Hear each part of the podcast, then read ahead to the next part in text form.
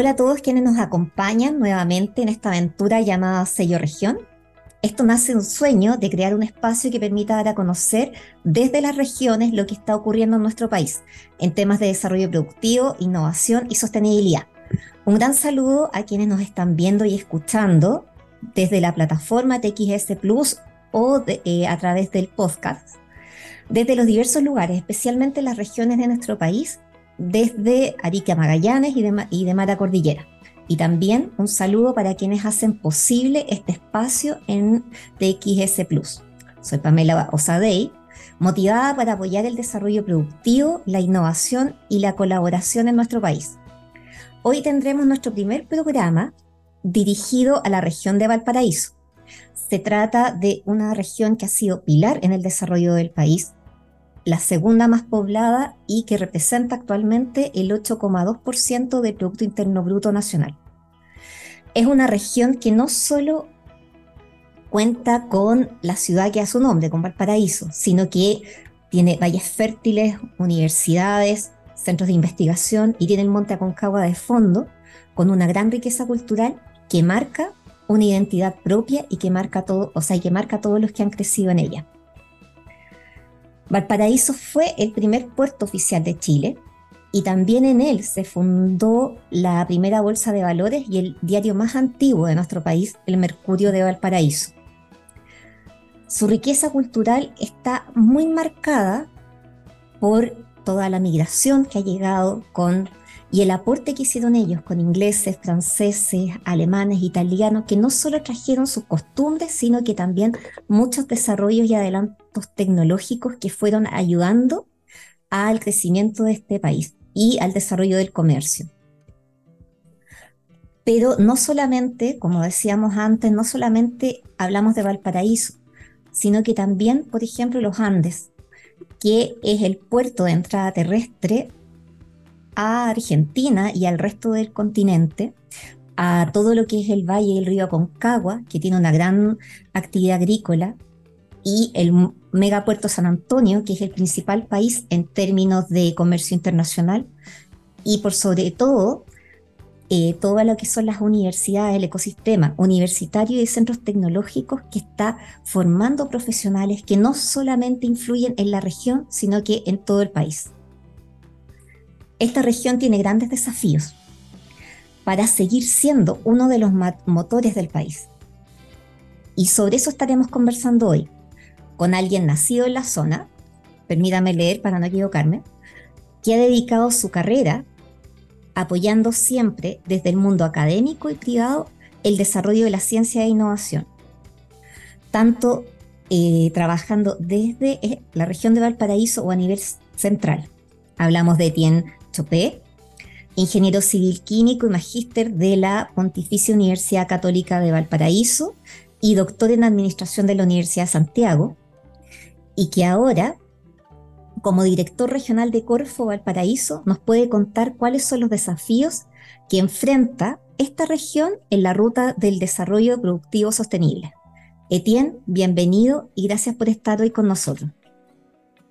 Gracias Pamela por la invitación también y comentarle un poco lo que estamos haciendo acá desde Corfo, Corfo Valparaíso. Como tú mencionas, los desafíos son múltiples porque esta es una región muy heterogénea en temas de actividad económica y con un sólido ecosistema regional también de innovación y emprendimiento y con una base científica muy importante. Entonces, cuando hay muchas cosas, eso también es desafiante porque uno tiene que empezar como a focalizarse. Entonces, yo creo que desafío muy importante primero tiene que ver cómo seguimos consolidando un ecosistema regional de innovación y emprendimiento y eso significa la articulación de los distintos actores, empresas con empresas, empresas con emprendedores, un poco salir de la individualidad y tender más hacia lo colectivo con temas como objetivos comunes que, que nos convoquen a trabajar de forma conjunta.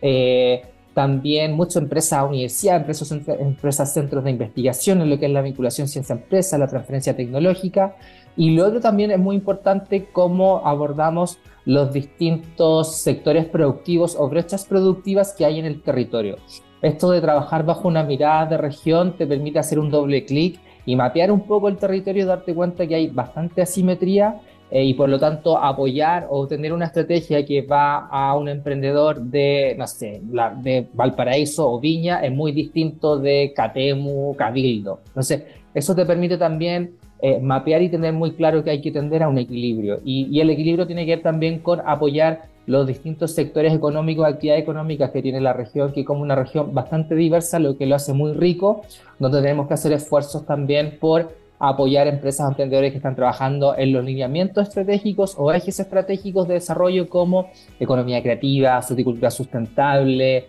tema logístico, proveedores de minería, turismo. Entonces, es una región bien fértil con mucho actor y mucha potencia, lo que lo hace bastante desafiante abordarla a nivel ecosistémico o, a nivel como el mapa del territorio en su conjunto.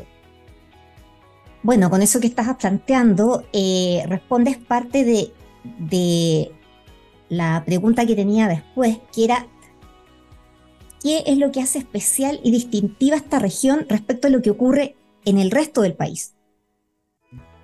Yo creo que lo que hace más destacable la región, y hay una correlación también en los temas más cuerpos que es innovación y emprendimiento, hay una diferencia que es la gran cantidad de universidades, centros de investigación que existen en la región. Eso permite contar con bastante talento desde el punto de vista capital humano. Hay una masa crítica, por lo tanto, de graduados, magíster y doctorados que, se, que, digamos, se contribuye a la sociedad. Uno espera que el talento se quede en la región de Valparaíso y toda esta capacidad de generación de conocimiento científico, eh, resultados de investigación y potencial de desarrollos tecnológicos que se forma en la academia y que se trabaja muy desde lo que es la universidad transita y trasciende evidentemente a la sociedad, a contribuir a la sociedad en problemáticas que tiene la sociedad, y eso es como sector productivo, sector público. Por lo tanto, eso, eh, eh, tener mucha capacidad hace que la innovación, a pesar de que es compleja, eh, fluya más naturalmente y hay un flujo, por lo tanto, que es mucho más nítido, que mientras más generación de conocimiento científico haces, más y más de, en fin, influye de alguna forma en que puedas tener más oportunidades para abordar emprendimientos o innovación del lado empresarial, porque de alguna forma estás mucho más conectado con lo que es la capacidad. Y lo que estamos viendo ahora es que esta capacidad tiene que ser circunscrita o dirigida, ojalá, a abordar temas que son importantes para todos eh, y para la región. Y no que solamente se han visto que le interesan eh, temas a una determinada empresa o un sector productivo, sino que a la sociedad en su conjunto pensando nuevamente en tanto en lo, que ocurre a nivel país como lo que ocurre en, la, región. Tú planteabas los desafíos que se dan tanto de articulación como de aprovechar este, este, este enorme capital humano, pero cuando vamos a desafíos que son como más, más estructurales, eh, ¿Cuáles son los que, por ejemplo, todo el tema de gestión hídrica, temas de em, pobreza energética u otros, cuáles son los que tú crees que marcan más las prioridades o el día a día de la región de Valparaíso? Yo creo que hay como temas que son súper transversales, que están inmersos en, todos los, digamos, independientes del sector productivo y, el territorio, que tienen que ver con justamente contribuir también desde lo que es la Corfo a lo que es un modelo de desarrollo sostenible para el país, que va muy de la mano con la descarbonización y trabajar en dos ámbitos, uno que tiene que ver con la eficiencia energética, la eficiencia hídrica, y por otro lado también poder, ojalá, desarrollar una industria incipiente de lo que es la producción de hidrógeno verde y consumo también local. Por lo tanto, todos los temas de eficiencia hídrica, sostenibilidad, transformación digital, economía circular, que son conceptos que uno podría pensar que son, que son tendencias, o, o, algún par de años atrás uno decía, bueno, hacia allá va el mundo, es importante sumarse porque el tema de cambio climático y todo lo que hoy día no está sucediendo nos afecta a todos. Por lo tanto, eso es un tema transversal que está dentro de todos los componentes de Corfo, por lo tanto, ese es un, de alguna forma son los desafíos, son los temas en los cuales eh, queremos y tenemos que contribuir hacia el servicio de la sociedad, porque no son temas que nos dañen a todos. Entonces, de alguna forma los programas han ido teniendo este componente de cómo nos hacemos cargo de contribuir de un, fenómeno, por ejemplo, que puede ser eficiencia hídrica, que es como multidimensional, contribuir con un granito de arena que tiene que ir más desde el punto de vista de la investigación, la innovación, el desarrollo tecnológico dentro de lo que es como el espacio donde se mueve lo que es la Corfo y sus programas. Ya, me queda claro. Y cuando miramos, tratando de abstraernos un poco tanto de, del quehacer de Corfo y del ecosistema de, innovación y emprendimiento, y nos vamos un poco más a la, a la parte más productiva, lo que está ocurriendo en el día a día, ¿cuáles son los sectores productivos y, y que son estratégicos en donde se está liderando el desarrollo e innovación en la y sostenibilidad en la región, donde tú ves más preocupación y que van marcando también cómo se va avanzando en todo esto.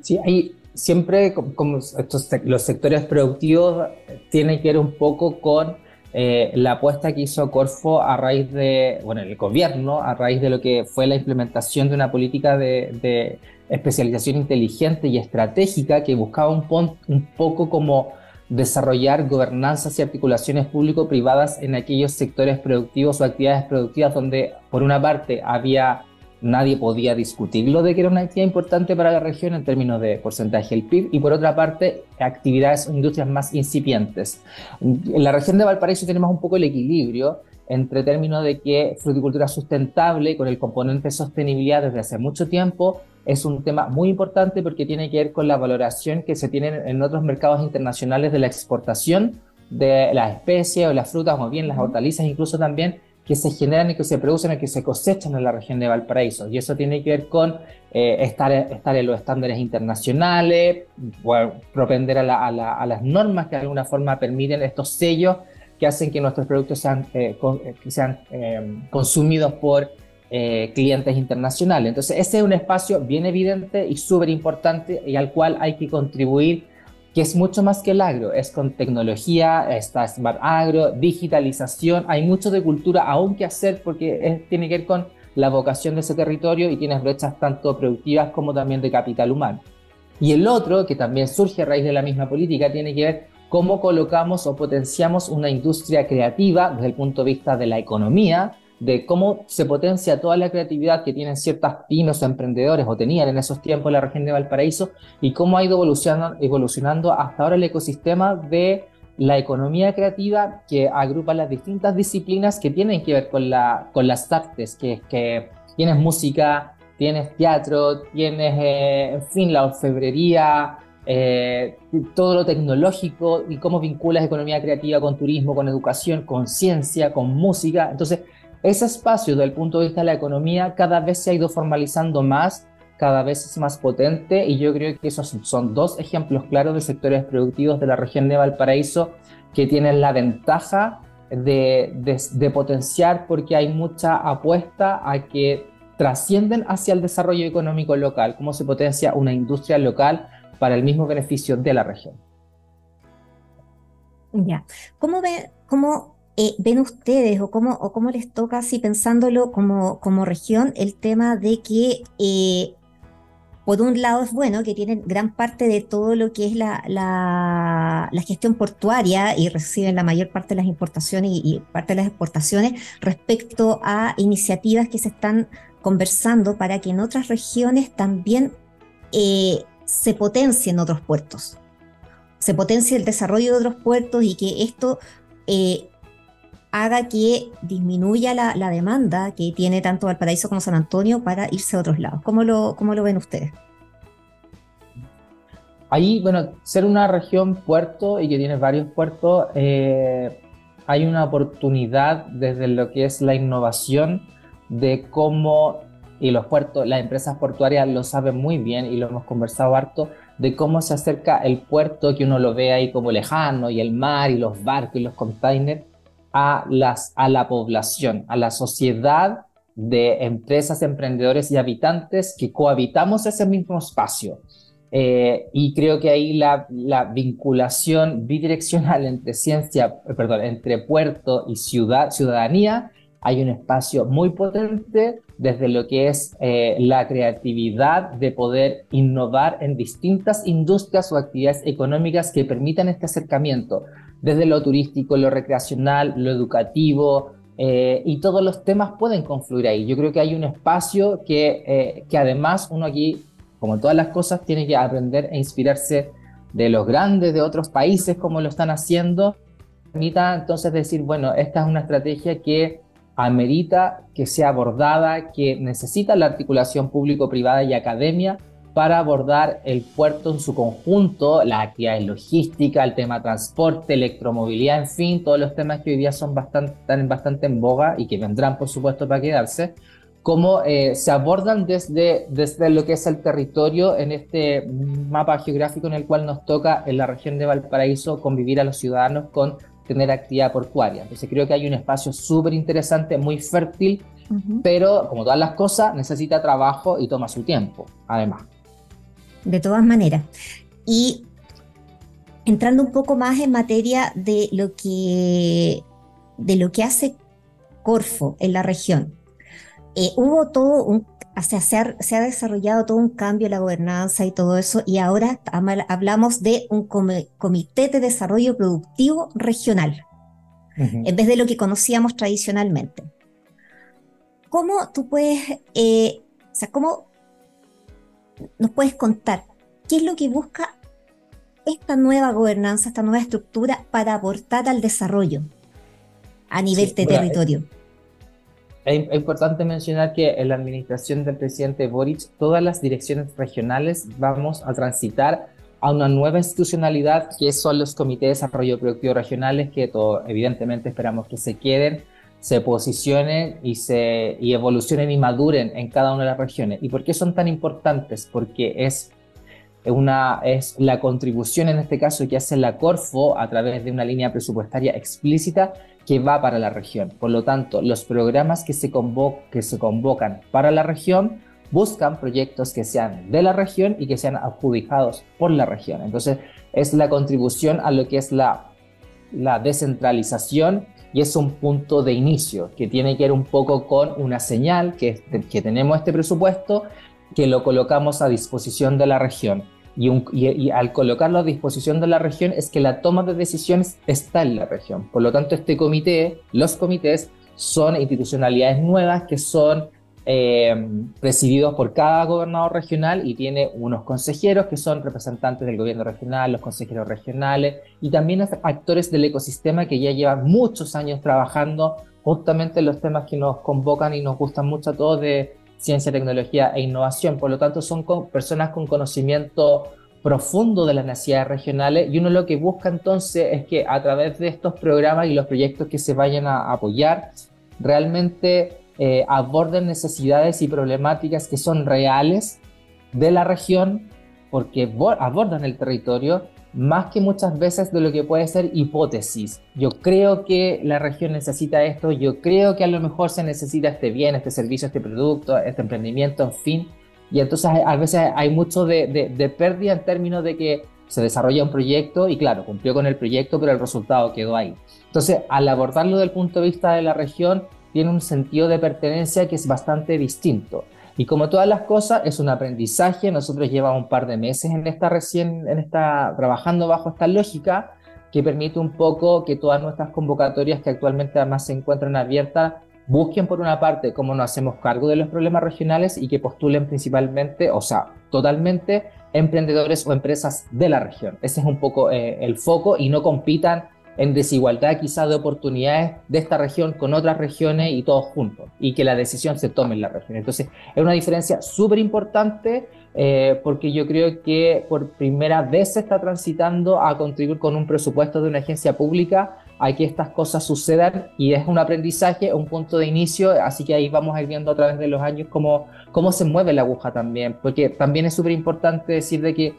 tú mapeas la región y tienes provincias y comunas muy distintas, distantes también, con necesidades y oportunidades distintas, y de alguna forma tú esperas que con estos programas, de alguna forma, se avance en cómo estas provincias o territorios también avancen dentro de lo que es el desarrollo productivo. Ok, muy, muy interesante la apuesta que están haciendo y viendo, porque acá hemos visto un poco más cómo cómo va a funcionar esta nueva institucionalidad desde el sector público y todo, pero a la vez la, región siempre se ha caracterizado por tener un, sector tanto privado como académico bien inquieto. ¿Cuáles son las iniciativas que tú pudieras, eh, que tú nos pudieras mencionar, si es que las conoces, tanto el sector académico o privado, que también van potenciando todo este desarrollo, tanto de instalación de capacidades como ir aumentando la sofisticación de la industria y de los distintos sectores. Mm.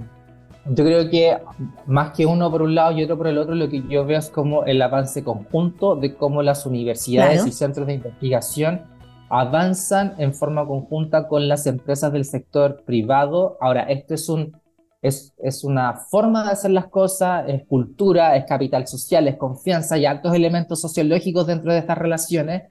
que, que, trasciende un poco quizás muchas veces de lo corporativo, casi hasta a nivel personal, de cómo, de cómo las personas se llevan bien y hacen que sus instituciones trabajen en forma conjunta. Yo creo que además en la región es distinto porque todo es tan acotado, tan pequeño y que somos los mismos actores de siempre que se ven en todos los eventos, en todas las actividades. Por lo tanto, esta relación y diálogo que empieza a existir, que que es como siempre una deuda la relación eh, ciencia-empresa, porque tiene que ver con el aporte muchas veces que uno puede hacer como medio de verificación, realmente el aporte privado o, el compromiso del privado en el desarrollo tecnológico, científico, eh, más, más, más desde el nivel de, la demanda que de la oferta, es un trabajo que yo creo que, por ejemplo, el tema de transferencia tecnológica lo aborda muy bien porque permite a empresas y universidades dialogar, conversar, complementarse y trabajar juntos por temas que realmente son importantes o para la gente o para el sector privado, porque finalmente si nos vamos a un producto o un nuevo bien, un servicio con conocimiento, si lo vamos a desarrollar es porque hay una demanda potencial de clientes o consumidores que eso lo van a, lo van a comprar.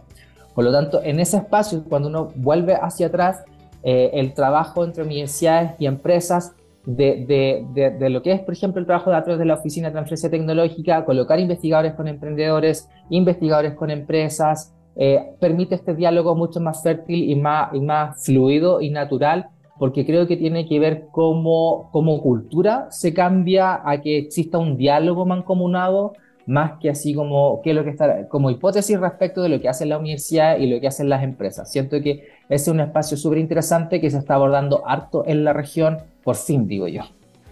Ya, y podríamos decir, por ejemplo, que, la, que iniciativas como Distrito 21 o alguna otra apoyan este, este esfuerzo.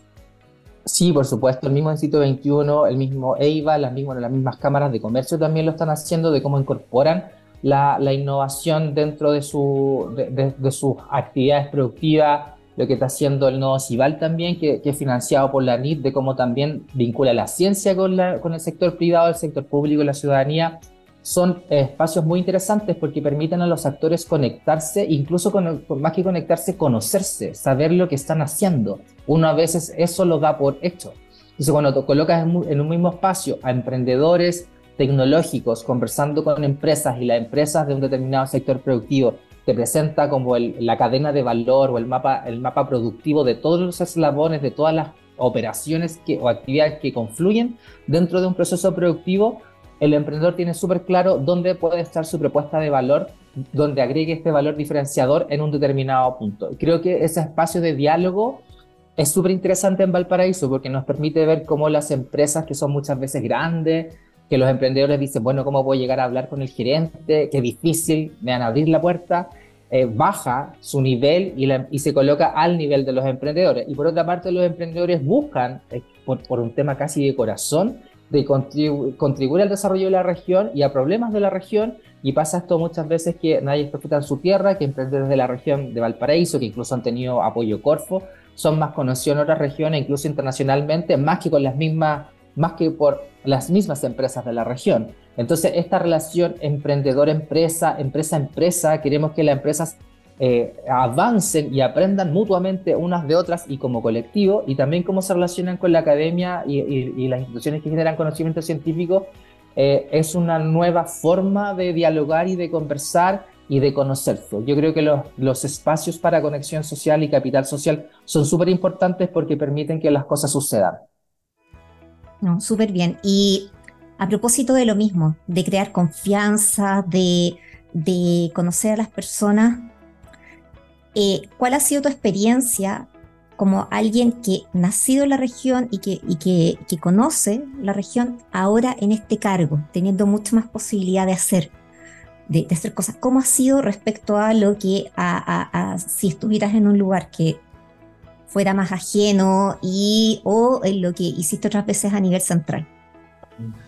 Yo creo que hay un compromiso de vocación pública y un compromiso de vocación por el territorio en el cual uno nació, porque uno lo ve a medida que uno va creciendo, ve también cómo las cosas se van desarrollando, cosas que a veces uno nunca pensó que sucederían, suceden, o cosas que uno eh, espera que sucedan son mucho más lentas. Uno también tiene, en, digamos, en estos puestos o en estos trabajos, uno tiene un sentido de urgencia porque le gustaría a uno concretar los sueños mucho más rápido de las cosas que se dan. Pero también uno tiene que tener la paciencia y entender que uno no está solo, sino que forma parte de un ecosistema donde distintos actores confluyen, convergen, tienen los mismos sueños, las mismas aspiraciones. Y yo creo que en la región se da bastante esto de conocerse, conversar, dialogar. Una región más o menos compleja, pero chica en términos de, de los actores que estamos trabajando en estos temas. Entonces yo creo que hay mucho de sueño y de visión de que la región, eh, no, no, no porque lo diga la Corfo, sino que realmente la gente de la región de Valparaíso respire que es una región que tiene una base científica importante, diferenciadora, que agrega valor, que hay talento y que hay mucha ciencia e innovación y emprendimiento y uno lo siente. Es como a veces cuando uno le toca ir a otros países y uno se sube a un bus en determinado país y dice, bueno, esta es una nación donde hay una política pública de apoyo al emprendimiento porque es explícita y porque es evidente. Eso eh, es un sueño que yo creo que también tenemos muchos los que estamos en la región y por eso nos quedamos en la región, queremos la región y trabajamos porque, la, porque los sueños se, se contribuya a que sean una realidad. Bueno, ese sueño y ese propósito que tú planteas es algo que hace, que es muy propio de la región y que yo creo que marca mucho su identidad y gracias por compartirlo. Etienne, llegamos hasta acá con la entrevista. Muchas gracias por esta, este barrido tanto de, la, tanto de los desafíos a nivel em, de desarrollo productivo, temas económicos, temas culturales y también por contarnos tu experiencia. Muchas gracias y esperamos que más adelante podamos tenerte nuevamente. ¿Ya? Muchas gracias Pamela por la invitación. Ahí va. Felices de seguir contando todo lo que hacemos y cómo lo hacemos desde la región de Valparaíso. Ya, pues. Muy bien.